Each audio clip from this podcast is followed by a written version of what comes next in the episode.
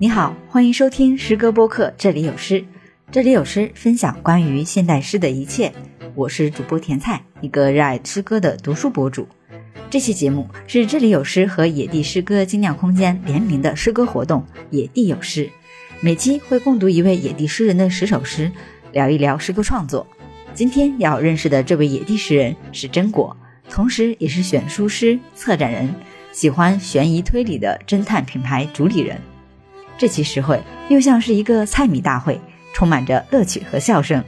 真果的诗里埋藏了某些书籍、电影、游戏和各种有趣的梗。游戏苦手的我啊，居然成了当天的猜谜大王。我们还从诗歌里的奇幻聊到了寻找真实的自我。这期录制于九月二十三号的野地，欢迎慢慢收听这期节目。欢迎大家来到。野地，今天是野地有诗的第三场，我是这里有诗播客的主播甜菜。今天我们邀请到的啊诗人是真果，先欢迎一下真果。Hello，大家好。多说两句。哎呀，我就不想介绍 title 什么的，感觉很无趣。然后，因为我从来没有就是在线下跟任何人聊过我写的是啥，就是没有跟任何人说过这种感受，所以真的是第一次。虽然也不知道会不会有下一次，对，所以还蛮开心的。呃，虽然真果不好意思介绍他的 title，但是呢，我觉得还是要 Q 一下，因为其实这跟他的诗歌写作还是挺有关系的。他又有几个啊？先是选书师、策展人，还有侦探，嗯，主理人，那个就是剧本杀的。对对对。所以，如果你在之后我们读的诗里看到一些这个悬疑色彩，也不要特别奇怪。真果好像也很喜欢。阿婆的小说哦，阿加莎的，对对对对对。一会儿我们也可能会提到其他的一些关于阅读啊，还有电影啊等等各种的话题。下面就直接进入我们读诗环节嘛，因为刚才大家已经每个人都拿到了一首诗，大家都是盲选的啊。第一首诗呢叫《爱丽丝兔偷走月亮》。好，我来读哈，《爱丽丝兔》。偷走月亮，月光卷成了小弧线，是爱丽丝兔偷走了月亮。所以黑暗来了也不要怕，忍一忍无光之夜吧。是有人在偷存这个星球的浪漫，送给他的心上人。一日复一日，永恒进行时，夕阳无限美。预示着接下来的爱意，朝霞无限美，暗示了暗影里的爱意。下次五月之时，记得想起爱意。这份传说没有名字，为它命名，它就成为你的故事。从现在开始，从今夜开始，所有人都放空，让宇宙在这一刻消失。所有人都呼吸。让频率在这一刻永眠，全世界的人啊，都起身，偷走月亮。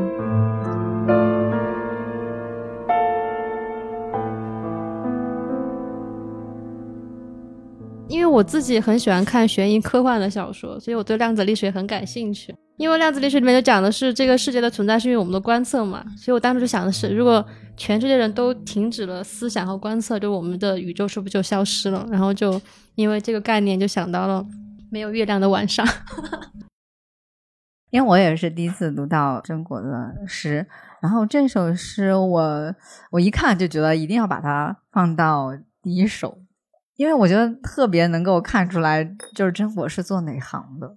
最后那个那所有人，全世界的人等等等等，他是在下达一些指令，就特别像是在那个剧本杀里面，对，就让大家。天天黑请闭眼啊，然后做任务，对对对，就做任务。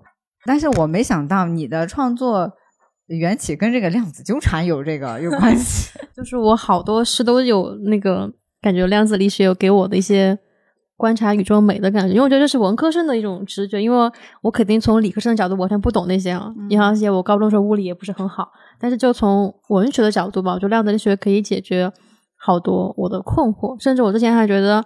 那个希腊神话不是很扯嘛？什么这个吃了那个，然后生出了另外一个。但是我觉得用什么比如光子啊、粒子啊、电子啊什么哪个通哪个生出一个新的粒子，我觉得还解释的挺通的，所以就觉得它挺有趣的。嗯嗯，那我好想知道奥本海默要看这首诗是是个什么样的感觉，因为你最后那个确实挺让我联想到，就是那个电影里面，嗯，就奥本海默他求学的时候，他有段时间那个。就是神经还是精神有一点什么问题？他看世界的方式发生变化了。不知道那个有有看那个奥本海默那个电影？对，就是视觉奇观，就是在那个大荧幕上的。我觉得跟这个是带给我的一些，就是那种神秘感还是有点像的，神秘和浪漫的那种感觉。真果这首诗真的没法是细说，只能是我们情绪的共鸣和感受了。对，好，今天晚上就去偷月亮，我们。好，一定要听从他的指令。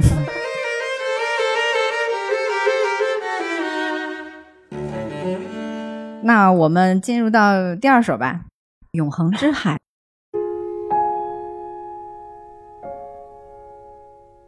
永恒之海，真果。永恒之海上浮流着我的墓志铭，柔软暖色，若梦改变。因每天有无尽，乘麦浪，携皮肤，挥歌从这是非，树叶轻离低语，如阳光照射下的墓园，吮吸着花香。白墙耸动后的裂痕，后世过生命。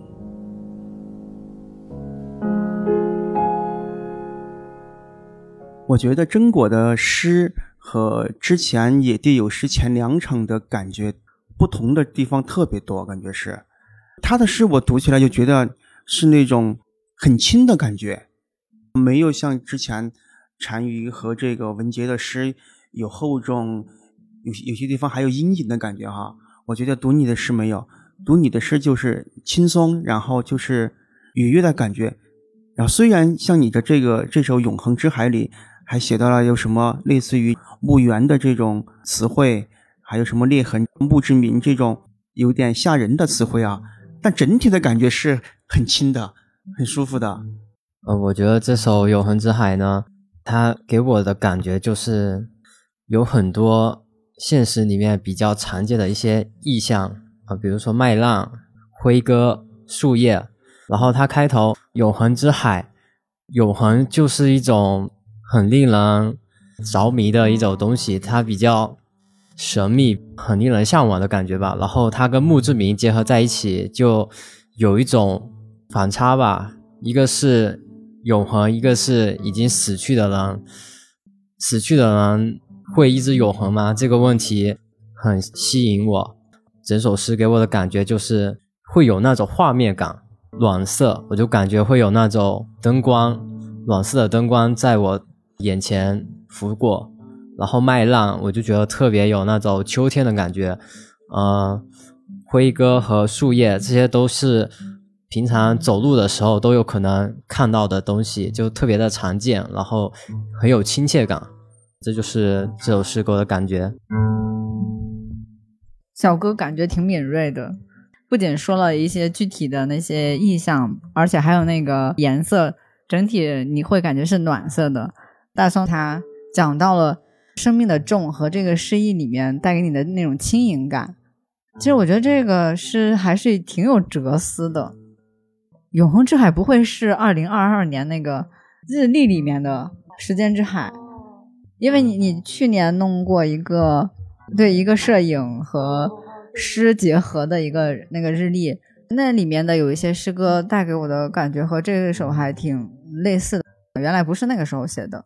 应该是在我外婆住院之后我写的这个，就是会让我很多次想到死亡这件事情。但是我希望死亡是带有暖光的那种感觉，就是不想让对，不会让他觉得就像刚刚对你说那种感觉。虽然我写了墓志铭啊，写了，但是我希望它是有点暖意的，但是那种暖意又不是热烈的那种，就是那种轻微像秋日的暖意的那种，嗯，比较温柔一点的。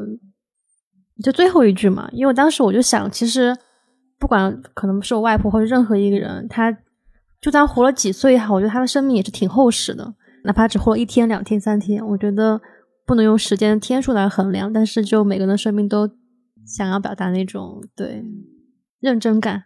就其实大家还是在第一次阅读中捕捉到了你的一些感受的。嗯，通过这两首诗，我就特别能感受到真果应该是一个特别温柔细腻的女孩。然后第一首，当时我听她第一遍读完，我就特别有画面感。然后当时我第一反应就是这首诗整体的感觉就是兔子因为想获得爱情偷走了月亮。我的第一反应就是是不是偷走了月亮，我就能获得了无限的爱意？当我看到这些文字的时候，全世界的人都起身偷走月亮。所有人都需要爱。第二首，嗯，《永恒之海》非常有生命力。就是最后两句的时候，我觉得已经冷静过的环境中，所有生命消失之后，突然又发芽了。读到最后就感觉有什么东西在发芽。啊，谢谢你的分享。果然，女孩最懂女孩。真的。嗯，因为我自己看书啊这些习惯，我之前跟朋友讲过，是我外婆带给我的，所以我觉得。他的东西延续给我了，其实这个对是二零二零年写的，在那样一个特殊的时间，然后刚刚当时又疫情，然后各种。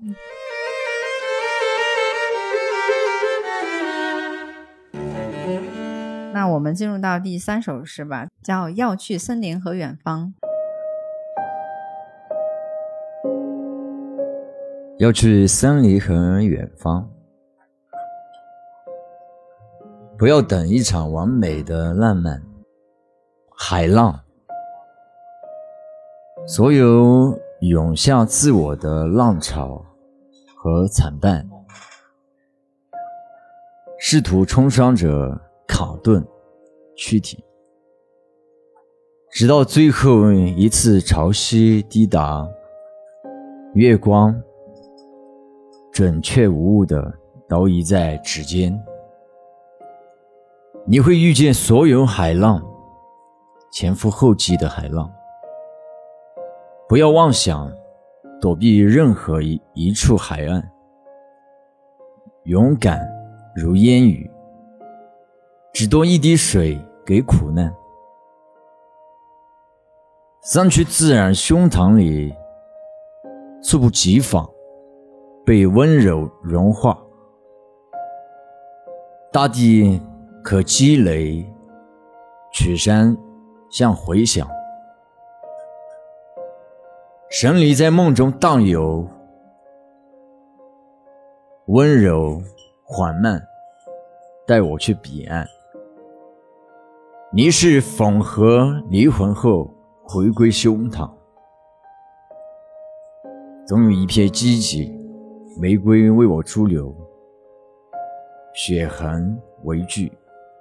缠绕胸膛，写满九千九百九十九份胸膛，就起航。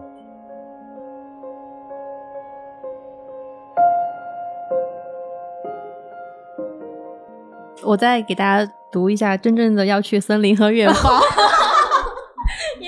当时节选的时候我那个太长了，然后我就节选了一下。要去森林和远方，因为家乡脊梁上总印着旧伤，如恶魔之角长在胸膛。剑簇无人爱，如果弓弦上依偎着弯月，我只会将它射向自己，正中胸膛。万物不仁，唯有我心荡漾，涟漪出理解与渴望，侧写胸膛。然后是，确实就是那个第一段了。不要等一场完美的海浪，所有涌向自我的浪潮都惨败，试图冲刷着卡顿躯体，直到最后一次潮汐抵达，月光准确无误倒映在指尖，温柔缓慢带我去彼岸，凝视缝合灵魂后回归胸膛。白熊最爱纸屑，像北极冰原碎裂的胸膛。归梦人都按照规定格式重复仪式，像复制粘贴词汇的手指反复敲打同一个键盘。要记得睁眼起床，忍受重复单调生活，省去一万字规范，只为入梦后短暂与心上人相遇，去看月湖雏菊，去呼唤每个词汇，去体验爆炸频率重叠，在无聊世界里换取积分，只为在真实梦境里生活，唤醒胸膛。总有一片荆棘玫瑰为我驻留，血痕为句缠绕胸膛，写满九千九百九十九份胸膛就起航。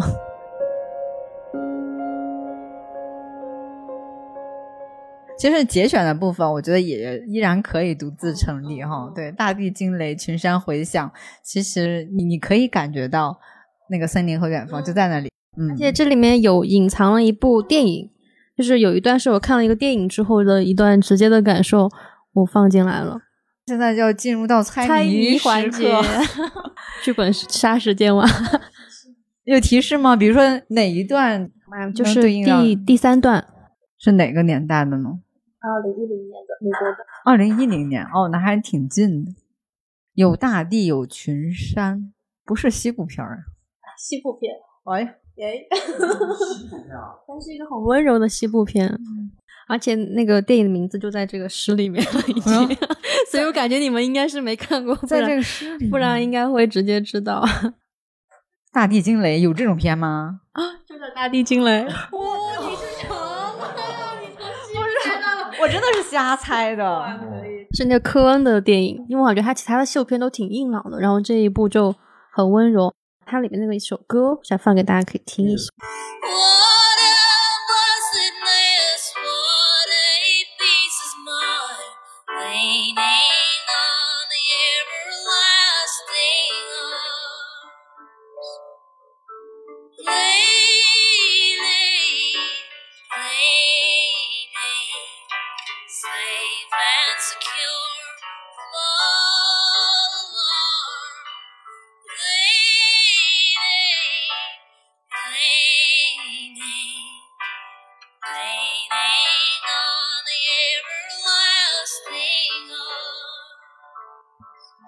这个有意思的地方就是，这每首诗如果都是这个节奏，真的就是 像做游戏一样。哦，就是有说到一些什么历史的呀，或者是典故啊，偶尔会用一下。对我自己，我觉得如果你埋了这些梗的话，一定还是要 Q 到 Q 出来，对不对？给我们一些提示。好的，好的。我感觉这首诗刚才那个歌有点搭吗？好搭哦。因为之前不是帮文杰做那个展览嘛，他他当时现场选了六七款烈酒，然后每一首烈酒有一首嗯他自己的诗，然后当时有一首是我记得是粉色的一款酒，他选了一首诗一款酒，然后我给他配了一本书，然后大地惊雷我也是给他配的是他他当时那首诗叫我在夏日成都的暴雨里喝雅文艺。然后我就觉得那个夏日暴雨一下子就跟我想象中大地惊的那种暴雨感觉连在一起了，对对对，我觉得还挺搭的当时。嗯，因为他说的是想起一部电影，一块土地的风貌，一个人从青春到苍老流过的眼泪，暴雨拍打窗户，我连饮三杯。文杰写的，对，就是文杰写的。天啊，我就给他搭了这首，对这个电影。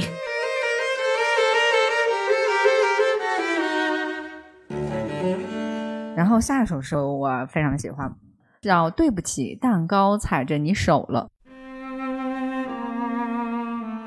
对不起，蛋糕踩着你手了。真果，作家们用珍珠串联我的一生，如贝壳镶嵌在耳朵里，勾勒进宫廷一文。四季在淡蓝裙边流转，面具跳跃在烛火深处，墨水推敲处境，流回故国。草堆抗议局势，蔓延烈火。我被折在历史角落，有水渍的一页。为我落泪了吗？还是刀锋雨落？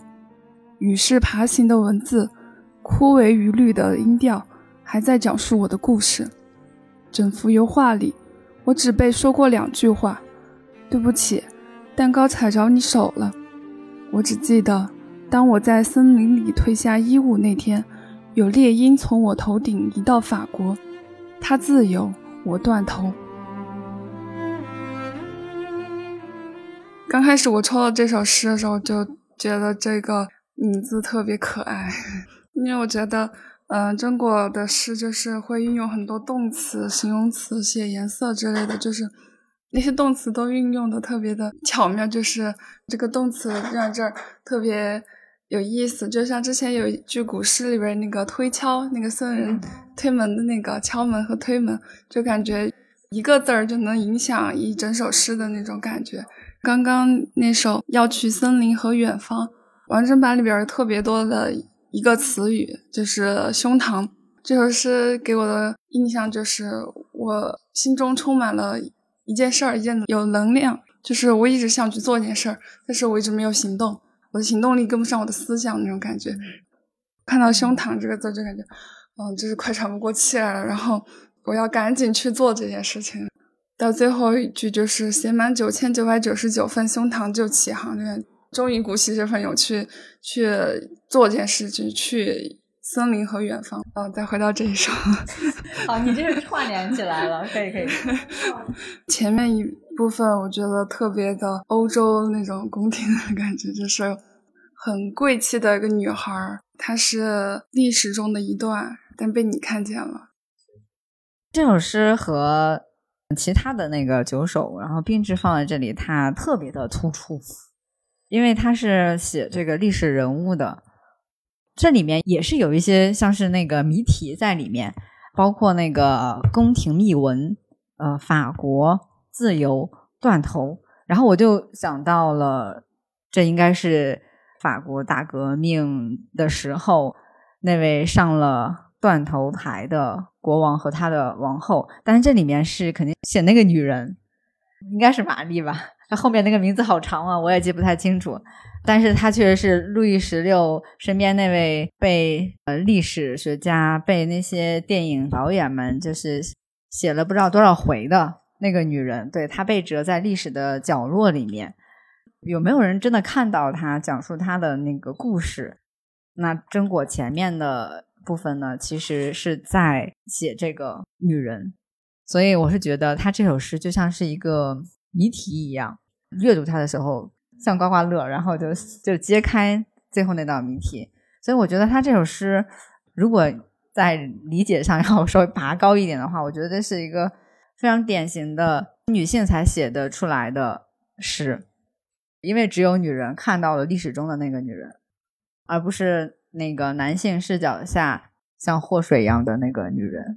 她就是非常奢华生活，葬送了国家的那个那个女人。这里面女性怎样被重新的看见和定义，我是觉得在这个诗里面好像被重新的诉说了。所以我是觉得他从这十首诗里面，从他的写作对象和他的写法来说是非常非常独特的。所以我比较喜欢这种类型的。真果能给我们 创作者角度能给我们正式揭晓吗？因为刚才都是我的一些猜测，就是这个呃谜不知道有没有那个答对那么一二，确实全部答对了，就没有什么好反驳的。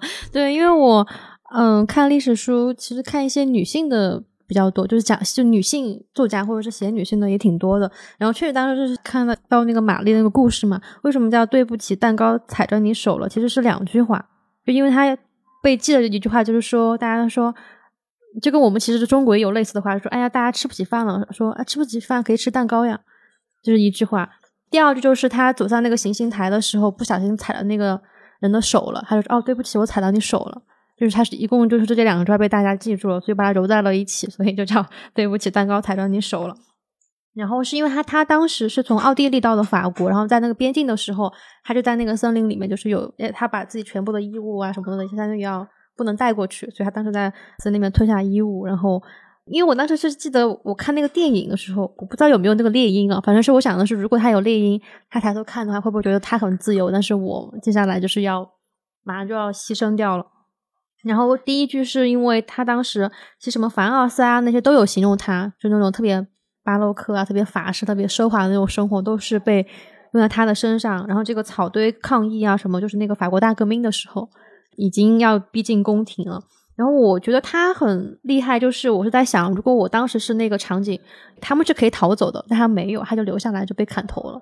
我就在想，是我的话，我会留下来吗？就是因为我这砍头可能毫无意义，就是既不能证明我的什么，也不能为这国家改变什么。但是我觉得他很有勇气，所以我其实经常读历史的时候会读到很有勇气的女性，我就很佩服她们。但是在 男性视角历史里面，就是他总要有一个背锅侠嘛，所以女性总会作为那个背锅侠的存在。因为我很少写这种啊，其实还有可能写到那种。过河，比如说凯撒，他到底要不要过那个河啊，什么之类的，其实也有，但是很少写这种历史性的。对，就后面有一首诗，其实可以代表我整个想写这种短句子的那种整体的风格。嗯，对，有一个电影可以，好像就叫叫什么艳后，还是叫玛丽？因就是法国宫廷，就特别特别容易被拍成电影，因为我。我为什么一看这个，我就觉得你你肯定是在写那法国宫廷里面那些 权力至上的那些女人呢？因为我前两天刚看了约翰尼德普和麦温的那个片，叫《杜巴利伯爵夫人》，路易十六上一届国王的一个宠妃，也是写那个女人的呃故事，而且呢，她也是跟玛丽他们同时断头的那批，就她早就离开那个皇宫了，但是还是被人们薅过来，咔咔咔，对，全都。砍了一遍，所以我是觉得能关照到历史中的那些啊女性的那个命运，我觉得呃从呃阅读观影，然后到那个诗歌写作这条挺难得的。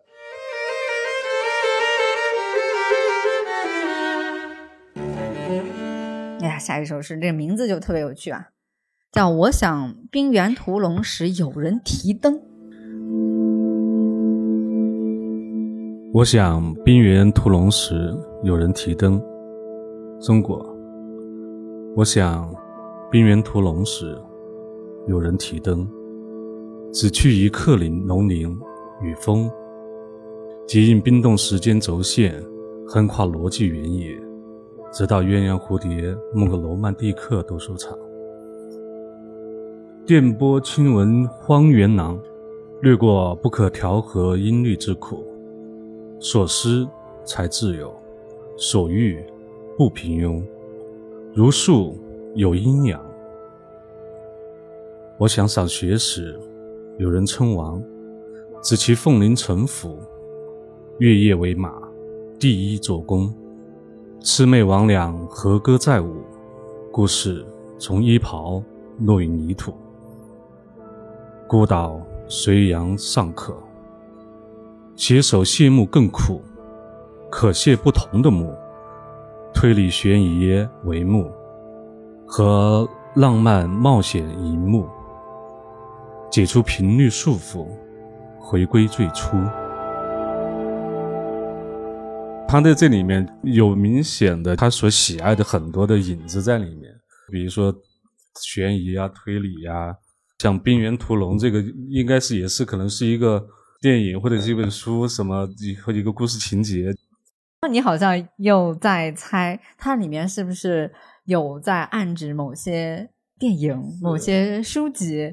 对，然后它谜面实际你觉得它可能是在呼唤爱情？我能来再猜一猜吗？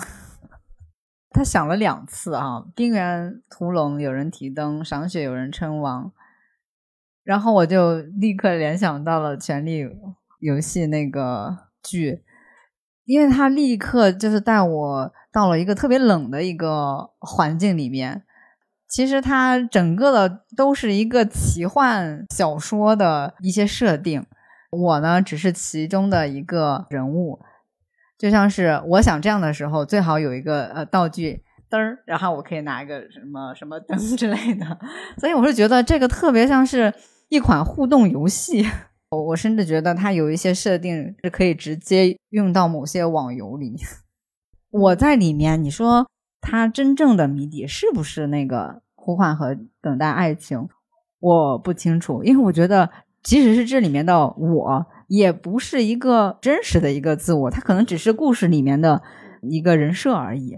那我们听听那个 正果给我们揭开谜底吧。但。这里面真的是因为一本书我写的这个，但那段时间我也在看《冰与火》，但不是不是一个奇幻小说。然后其实是是你们俩一次加在一起，它确实是在呼唤爱情。然后在这里面的我也确实不是我，就是是我看那本书里面两个角色，然后我把他们想象成了两一，他们确实是算一对情侣吧。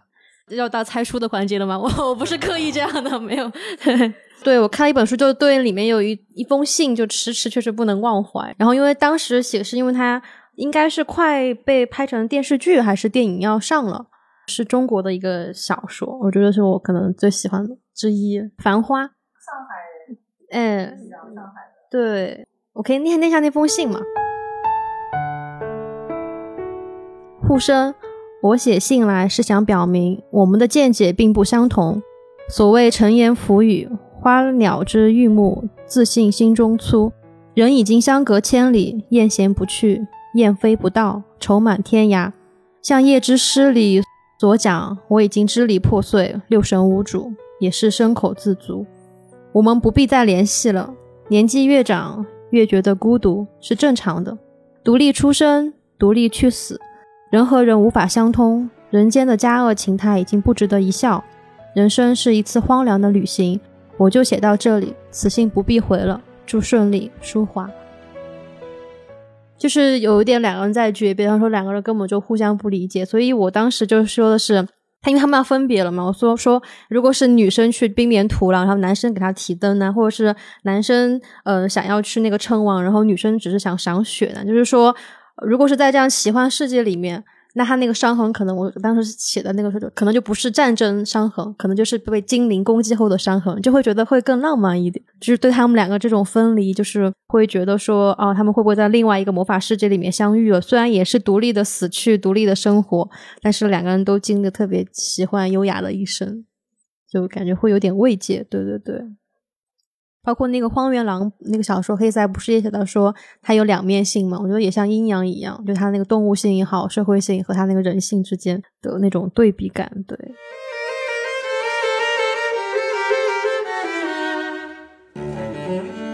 今天除了读书，真的就一直在 解谜，还挺好玩的。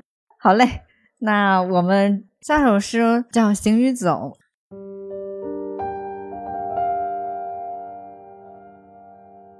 行与走，真果。人生不易，世人皆已预料。生命长途，不过翻越千座大山。何时泪流？何时停留？呈上姓名，收下念头。遇见旅人，抬头挥手；遇见自我，低头问候。人影与刀剑相恋，屋脊是预留好的墓志铭。过往也不过是炊烟袅袅的刻意挽留。自由是计划蹲坐在哪片草原，捡出清凉的湖泊。随性是决定把撕咬梦境的玫瑰放在哪个山头。群山的尽头是长眠，是交还身体所有的刻度，消匿在时空之外，以后再问渴求。我觉得这首诗很像是那种在思考人生的时候会写的，就是非常有哲理性，像他写的一些。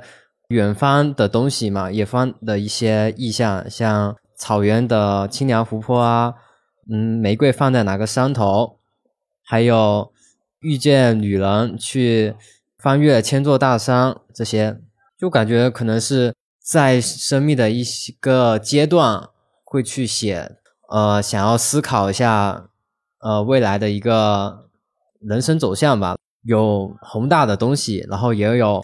细小到，比如说自我念头这种比较小的东西，这首诗还是会让人去想要好好思考人生，然后想要迈开步伐去旅游、去行走。我在想，我要不要去个草原？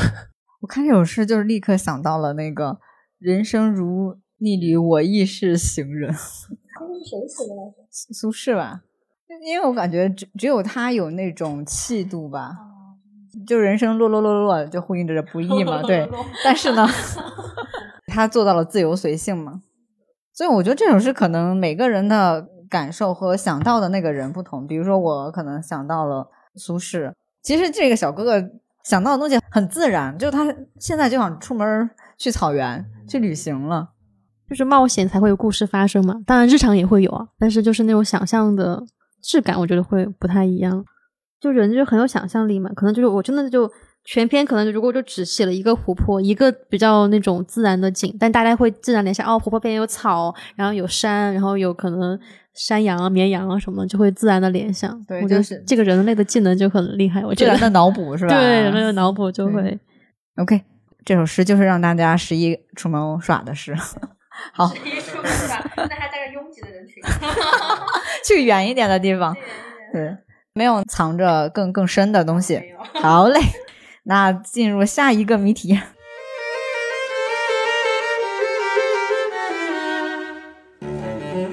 下一首诗，我们读《星星听了太多祈祷》。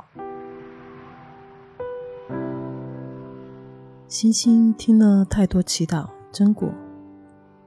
咖啡总在午后哽咽，最后叹气声一小时后呈现。看到这句话，你就可以推理出我不是宋朝人。我知道你也不是。如果这两句话刻在泥板上，数万年后被挖出，我们的同类第几代人，并无法判断我的年代。大致知道，文字出现后，咖啡出现后，但是第几个文明，亚特兰蒂斯还是巨石？我们只会说，咖啡是个国王，因为只有重要者才会上泥板。确实，咖啡很重要，万物都值得进我的脑袋，为它写一句话。我觉得你声音真的本场最佳，好好听，就很有那个叙事的感觉，即使对这个不是一个典型的那个叙事诗。我就想说，就是星星听了太多祈祷，就感觉这个里面也没有星星是，就是也是另外一首诗，也是被被截断了吗？是吧？是吧？嗯，我就说，就感觉就是这里面有一些断掉了的，可以改成就是咖啡听了太多祈祷，因为这里面咖啡出现了蛮多次。然后我觉得真果的就是说诗整体的就感觉它会有很多时空的交替，因为他可能自己写就是剧本杀的一些缘故嘛，他会有一些就是说。呃，宋朝啊、亚特兰蒂斯啊之类的一些，就是跟咖啡比较冲突的一些元素去出现，也许是想表达，就是说，可能星星听了太多祈祷，也会是说自己有很多愿望想要去实现。这里的咖啡很重要，也许是某些事情很重要，但是这件事情到底重不重要呢？他自己可能也有一些就是纠结或者是疑虑在里面。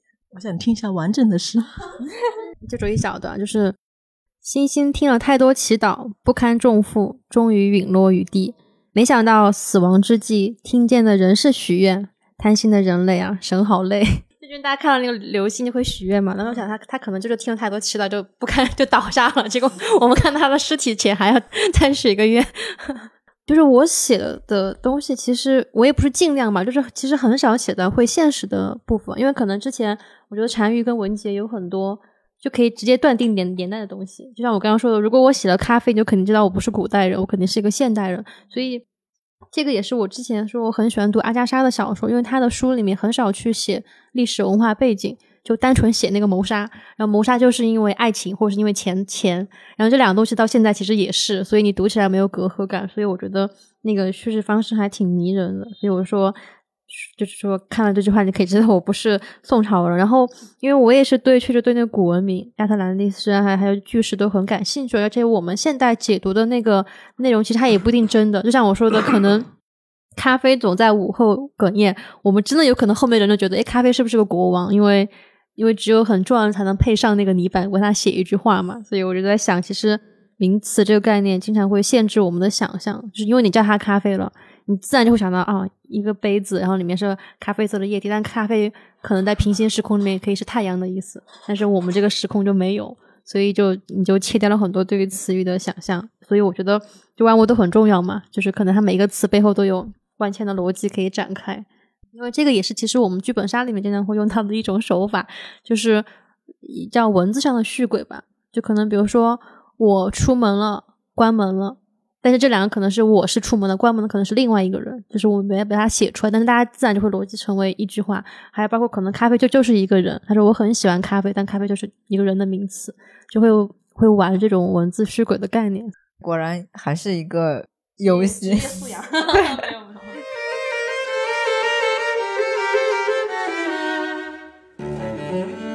那我们进入到下一首吧，《永夜》。永夜，真果。风声鹤鸣，在黑夜里深情相拥。追兵是他人永长的故事线，夜航船满载着荣耀游向永恒。翻涌的竹林永远匹配暗杀秘密和鲜血。生活有庞大的规定，触感搭配，太多世人前赴后继描写生活的温热。文字如若自由，我永不描写花火与钻石。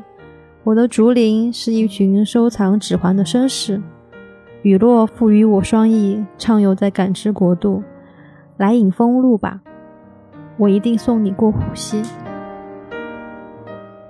刚刚说的，我很少写现实的东西，就是不会写，很少写什么生活呀，就是这类比较大家看，因为我觉得很多人会写这些吧，我可能就稍微要奇幻一点。所有里面，这个里面是唯一一个我埋了一个梗吧，就那个过虎溪，嗯，不知道大家知道什么意思？就是那个慧远传闻啊，他住的地方有有这个虎溪，他送客的时候不会把他送过那个溪水，所以我就想你来吧，我一定送你过虎溪。其实我觉得这首诗里面，其中一句还是埋了你的一些写诗的思路的，文字如若自由，我永不描写花火与钻石。我们去读这首诗和感受的时候，就发现它又遥远又很贴近。我总是通过你的诗里会联想到很多，比如说自己之前看的一些影像啊、小说。我我可能中了你的毒了，但是我联想到的可能也不是你创作的时候受你影响的，那可能是跟我自己的阅读观影那个体验经历相关联的。对我，所以我是觉得你很多的诗不是那种唯一指向的，对。然后我们每个人去进入到的时候，好像我们自己在创建自己的这个宇宙。我也挺喜欢这种不确定的，然后反而是自由的这种诗。因为那个竹林嘛，就是我想到，因为。中国的那个武侠电影都会用到竹林，什么藏龙卧虎啊什么的，然后竹林一出就感觉啊杀手要来了，就是那种特别稳固的搭配，所以我才说我的竹林可能竹林绅士是一个绅士，就很很很很现代或者说是很西方的。对，然后指环就是因为竹林它不是一节一节那个竹节嘛，我觉得就很像 是哪个绅士偷藏他的指环放在那个 竹林里面那个指环王的感觉。然后夜航船，因为我也。我很喜欢那种，它是那个张岱写的那种词语汇合成的一本书嘛，我就觉得我的对刚刚说的对名词对词语就很着迷，就觉得嗯有这样一首搜夜航船的话，就感觉会永远的永恒的质感。对，刚才其实你看他补充了，这里面还是埋着点东西的啊，夜航船 张岱的，还有就是虎溪这个典故的，那竹林我们还可以想到卧虎藏龙里面的，OK，这也算是一个。埋了一点谜的一首诗，哎呀，解谜愉快。对于政治和文艺这两边的一个冲突的东西，我天呐，深了深了，你展开说说，展开说说。所以这里面呃有对政治的批判和愤怒的意思吗？不好说，不好说，不好说。没有，我想说就是我确实有点反感的是那种稳固搭配，比如说那个我之前还写过一段，大概说我现在提到月亮，好多人想到六便士。就是其实它是文学带给我们想象力，但它其实可能的时候反而禁锢了禁锢那种想象力的。他没有正面回答是否真的愤怒，但你觉得愤怒，他可能就是有愤怒。好。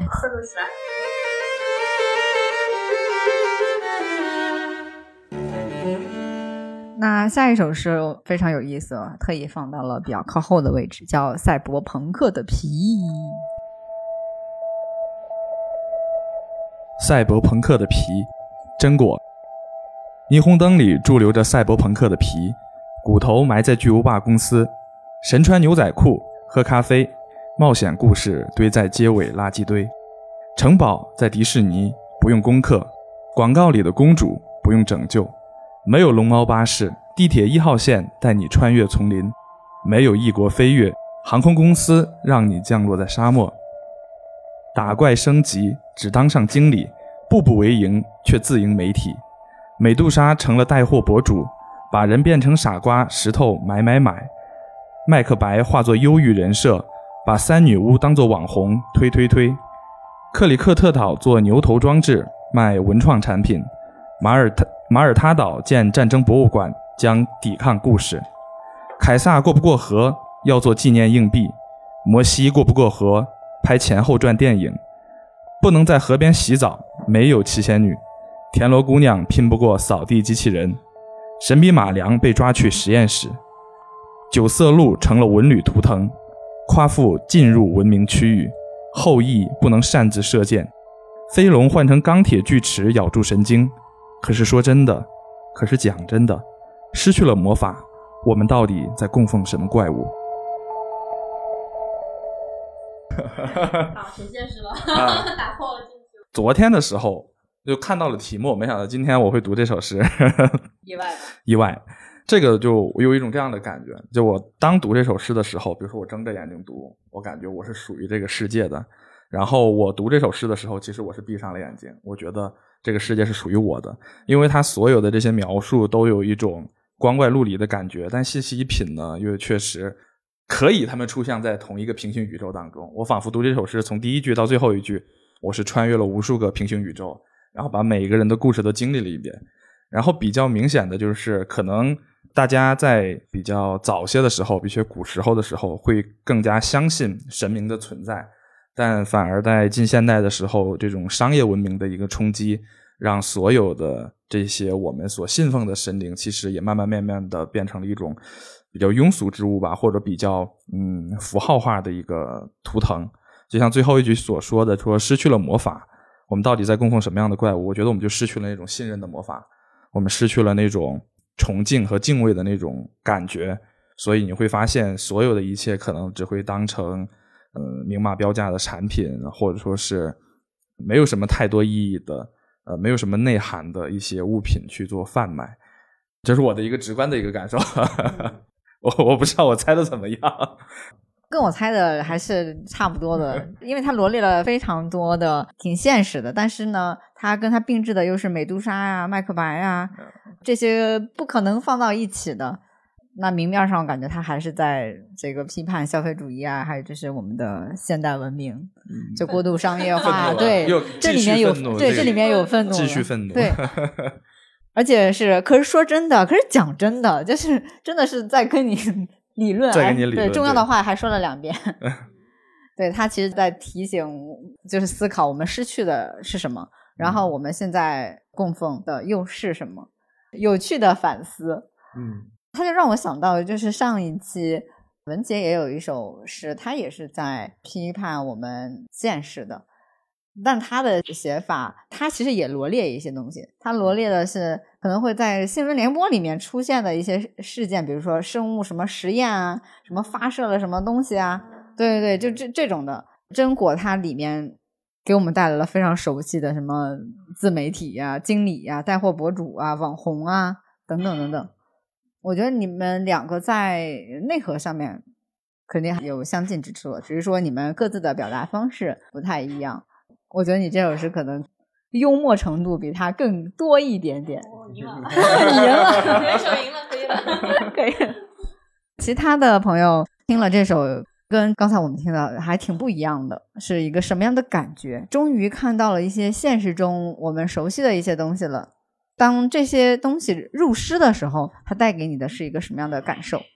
听到这首诗的时候，就感觉有一个人物在我心中。形成了，就是有一个对现实环境有一些愤怒，然后他自己很喜欢文学，喜欢阅读历史的一个文人吧。然后他面对现实的这种环境、科技的这个变化，他觉得有一些不喜欢的地方。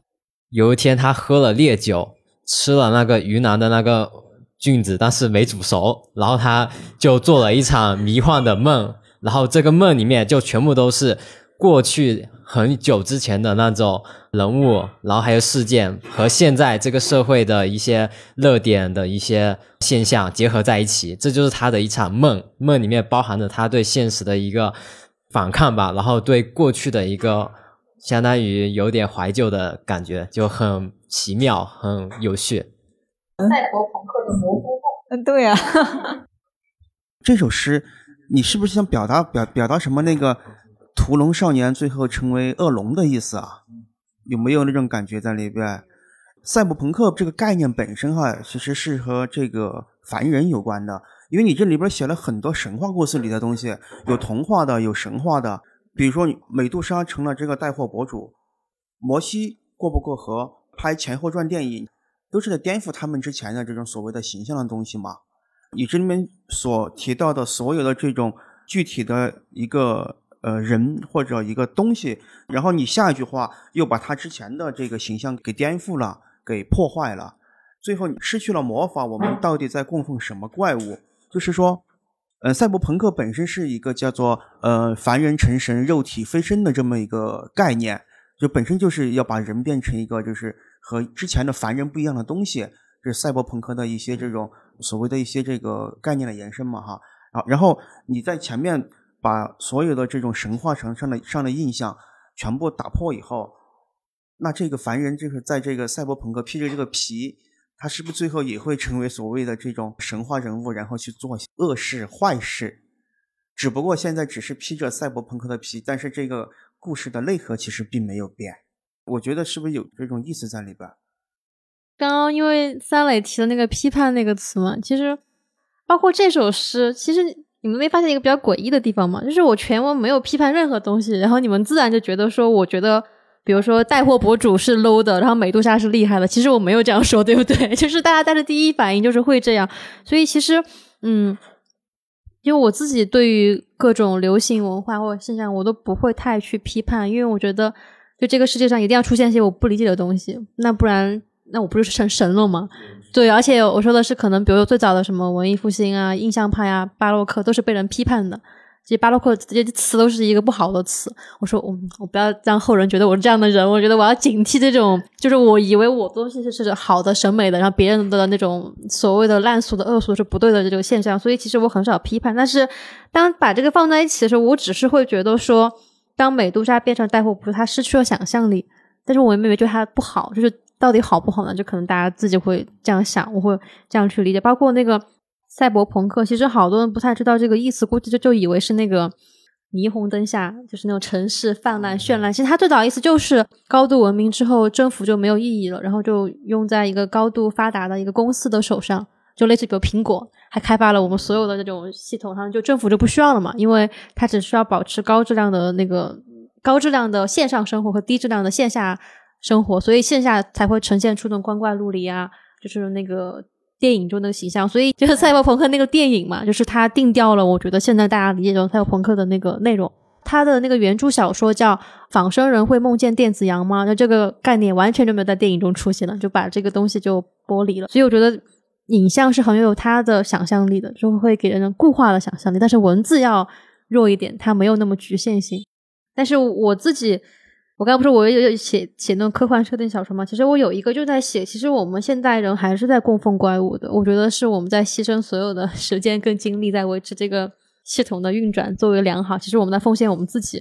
然后这个其实有一个是之前我看了一个漫画书，它大概就讲的是那个上帝出现了，上帝出现在我们现代社会，然后他发生了什么事情，然后就有有有的人就说信他，所以又新的一个教派起来了。然后有的人就那种广告媒介就把它做成那个上帝的 logo 商标，然后他去当博主，让他去当主持人。就是我就会想到，确实如果现在突然有一个人出现。他可能带着光芒从天上下降，他说我是上帝，然后现在所有行业的人会怎么反应？我就觉得这个好好玩，对吧？就是你签 对签下他，或者带着他做研究，或者是你就不相信，就是他他他展现什么样神迹你都不相信。然后如果把这个拍成视频拍在网上，大家也会说啊 P 的，所以就觉得这个影像，然后技术越来越发达。最早这种都市传说，我可能就就是文字的版本。那现在我讲个都市传说，大家可以说啊，你放图啊，你放视频啊，然后放就说，嗯，我也不信，就是想象力会越来越低，越来越低，就低到最后都不知道会成为什么。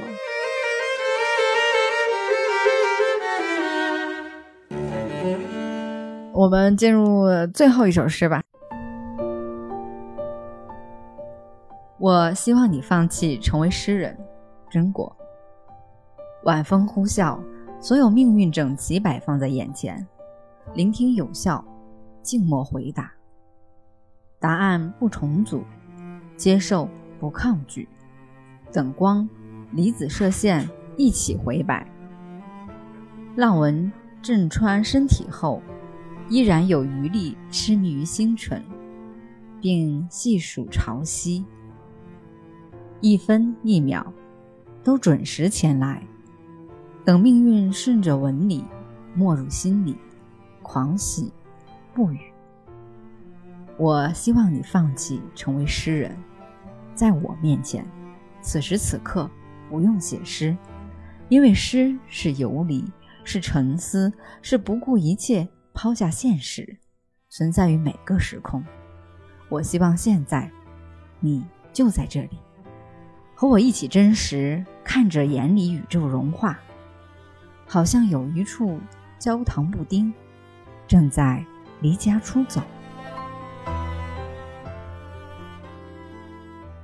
我觉得特别适合把它放到今天最后一首里面。我可以确定的是，我不希望你放弃成为诗人，就真果可以继续写诗，因为世界在你的笔下仿佛都是一个个谜。当我们有幸去阅读到了其中的一首。好像也是在去解谜，然后解谜的过程中又像是一次呃冒险。那可能是在那个小说叙事里面，那可能也是在游戏的设定里面，也可能是在剧本杀的那种设定里面。总之，我觉得在你的诗里面，没有什么是唯一的，就是这个自我放到你的诗里面，反而是真正拥有了自由。其他朋友。就是听完最后，呃，这首诗是一个什么感觉？或者说，我们已经读完了今天的十首诗，一个整体的对真果的诗是一个什么样的感受？也可以交流一下。最后这首诗呢，我觉得真果想表达的意思可能是放弃成为诗人，就是要放弃诗人的这个这个概念，就是我们可以不用给自己加上自己是什么人这种。然后他前面最开始那一段写的那些，呃，聆听有效、静默回答什么的，更像在哲学、宗教学上有一种正念吧，就是你去冥想，然后把一切概念给抛掉，然后把这些由社会建构的一些词词汇给人加上的一些标签，给它抛弃掉。你不要成为放弃成为诗人，但是你其实自己还是可以有那种。诗意的表达的，只不过你是把这个概念给暂时忘却掉，因为很多时候我关注的一些互联网上写诗的一些人，他们可能会特意打一个标签，不是诗人，就是写点东西的，他们可能就想要刻意去把这些身份吧，就是大众对诗人其实会有一种刻板印象，包括我父母那一辈。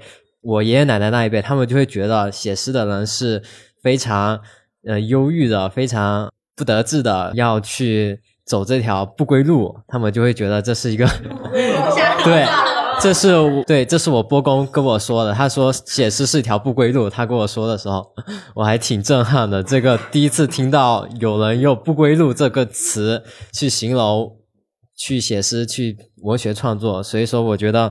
我的理解是，这首诗是想让我们放弃被后天社会化建构的词汇束缚的一个初衷吧，可能是这样子吧，挺有深思哲理的。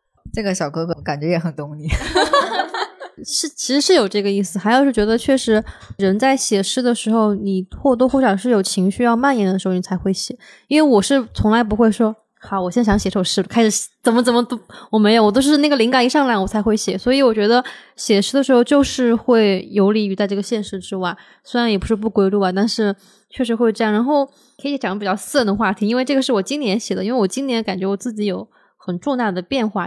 就是你们可能看我写东西是，其实我对什么宇宙星辰很感兴趣，也很喜欢。但以前我就是，比如说今天月亮好美，然后但是我今年开始想感受的就是，啊，我看到这个月亮，我现在可能心情很舒畅。就以前这个世面是没有我自己的，包括我里面有写的我，可能都不是我。但是我今天就想去感受一下，我感受到这个世界的时候，我是什么感受。所以就在有的时候，觉得其实也不需要。就一定说要，而且像他说的，其实任何事情都是诗。我就是说我吃饭了，可能他也是诗。就是去想诗的概念的时候也很迷人。最后一个为什么会写焦糖布丁离家出走？因为我不是那个 那个牛奶鸡蛋什么过敏，吃不了 焦糖焦糖布丁。然后我就，所以我还用的是有一处焦糖布丁，就感觉好像我不太懂这个东西一样的。他就离家出走了，对，一个小小的一个梗，对对对。呃，刚才真果不是呃那个也说了，他诗歌创作的那个过程中，他之前的很多时候那个我不是他真实的那个呃自我吗？今年，尤其是最后这首诗开始出现他真实的自我，而且还有他自己不能吃的焦糖布丁这些，就是跟真实自我产生关联之后，你觉得如果从写作本身来说的话，你觉得哪种会更容易写一点真实的自我和？在诗歌中塑造的那些我，但我觉得如果写真实的自我，肯定我就更没有了。那我肯定都是想，就是我的感受写出来，然后连我的这个意向可能就拜拜了，都就无所谓了。其实可能对，嗯。最后一首诗蛮触动我的一点，就是大家谈论到了真实的自我，这感觉跟我也是近近期的一个状态很相关。呃，寻找真正的自己。呃，我们原来之前的时候可能会。有种那种少年不识愁滋味，为赋那个诗词强说愁那种感觉哈，想很多的东西，然后想把自己的一些情感赋予在上面，然后去追求一种所谓的哇，它好美，它好 nice，我会去找很多的一种寄托。那现在的话，其实更加的随意，更加的不去去做那些比较所谓的华丽的修饰，或者说是。呃，那种费尽心思的打磨，比如说，我觉得我们今天的读诗读诗会就很真实。原来读诗会大家都还想着，我要看很多的书，我要准备很多的词语，我要来来这现场，我要大通一通的说一遍。但是现在不用了，就是很真实的一个体现。我觉得现在不是个体的一个想法，我觉得是整个群体，甚至整个时代的一个转型。可能我们大家都要进入到一个新的一个文化。所去包裹的一个时代了，所以大家都在去追寻自我，去追求自我。因为对于可以说原来的文化，我们已经剖析的、享受的，或者说是呃给它杂糅的都差不多了，你已经无法弄出新意了。就像真果刚刚说，你现在抬头就想起六便士，抬头看见月亮就想起六便士，为什么要想起六便士？为什么要那种稳固的联系？其实不是的，其实每个人抬头可以看到不同的东西，想到不同的东西。这里面其实我最喜欢的一首诗是那个《永恒之海》。永恒之海又是差不多三点钟左右读的，那时候正好应该是差不多比较困的那个时候，我的感觉会更强烈。因为海就是在这首诗里，我认为它并不是一种具象的那种波浪的状态，它而是一种感觉。因为我们当站在海边或者坐在船上看到海的话，海的它是有韵律的，大浪也好，小波涛也好，它都会让你陷入到一种沉静的感觉，有一种心流的感觉。然后你看他写的这些文字，其实就可以给你带入到一种画面当中去。然后你就会沉浸在这种画面当中，然后它有一种午后时光的感觉，在这个之中，其实你就感受到了永恒，就是一种在海的状态上的一种永恒的感觉。包括这个我读的那首《赛博朋克的皮》，我觉得是有批判意味在的。我这个很对这个现在的这个商业社会，呃，太有批判感了。我觉得，但是又不是很犀利。我把这个东西给陈述了，但是大家都可以看得出来，这个东西对吧？嗯，不是什么太怎么样怎么样的。还有那个，我想冰原屠龙时有人提灯，这个其实都不用读读诗，读这个文字我就很有感触。这个其实对于爱情，我觉得是一个很好的诠释，因为爱情两个人之间就是相互要在精神上做一个彼此的支撑。他知道他要去屠龙了，他也知道他要提着灯跟着他一起去，然后他们两个义无义无反顾的，然后一起就去了，呃，很浪漫。然后就两个互相支持，就是你做什么我都支持你，你做的东西我也知道你在做，就这样的一个感觉。这几首诗反正给我的一个触动还是蛮大的，然后到最后，我我觉得算是今天会的一个结尾诗，我觉得非常的点题。我们又回到了真实的一个感觉，寻找真正的自我是一个不太容易的命题。就是苏格拉底当年说过，就是说要认识你自己。然后当年我是在初中的课本上读到这句话，我以为是个错别字，啊，我根本不懂为什么叫认识你自己啊？我说这个东西是什么意思？然后慢慢慢慢慢的就懂了，就是当你真正的要。面对你自己内心的时候，当你真正的说要去嗯剖析自己内心的时候，这个时候你真正的生命意义才开始。你之前所做的那些链接，所和其他人的一些东西，都是没有什么太多意义在的附庸。所以我觉得这首诗也教我们要去多多的思考自己。最近看了一个有点像心灵鸡汤的话，大概就是说你不是要成为你自己，你是要喜欢上你自己。我觉得还挺是吧？就是好的、坏的。我今天真的是还这种体验跟上期又很不同，因为是一个年轻女孩的诗，她和我们惯常看的那个男性。视角下写的那个诗真的是太不一样了，对对对对，我希望这样的写诗的女孩再多一些。以后的野生诗人肯定我们还会再请到野地来吗。我希望这样的女孩，还有就是能来表达和交流的女孩也更多一点。其实诗歌本身是没有性别的，但是写诗的人还是有的。我希望这样的女生多一点，像。真果这样的小精灵再多一点，然后今天真的非常谢谢真果，然后也感谢大家，来点掌声，我们结束今天这一趴。好，谢谢，感谢你的收听，欢迎在留言区说说你喜欢哪首诗，下期我们来读诗人、音乐唱作人何春波的十首诗。欢迎继续订阅收听诗歌播客，这里有诗，我是主播甜菜，下期见。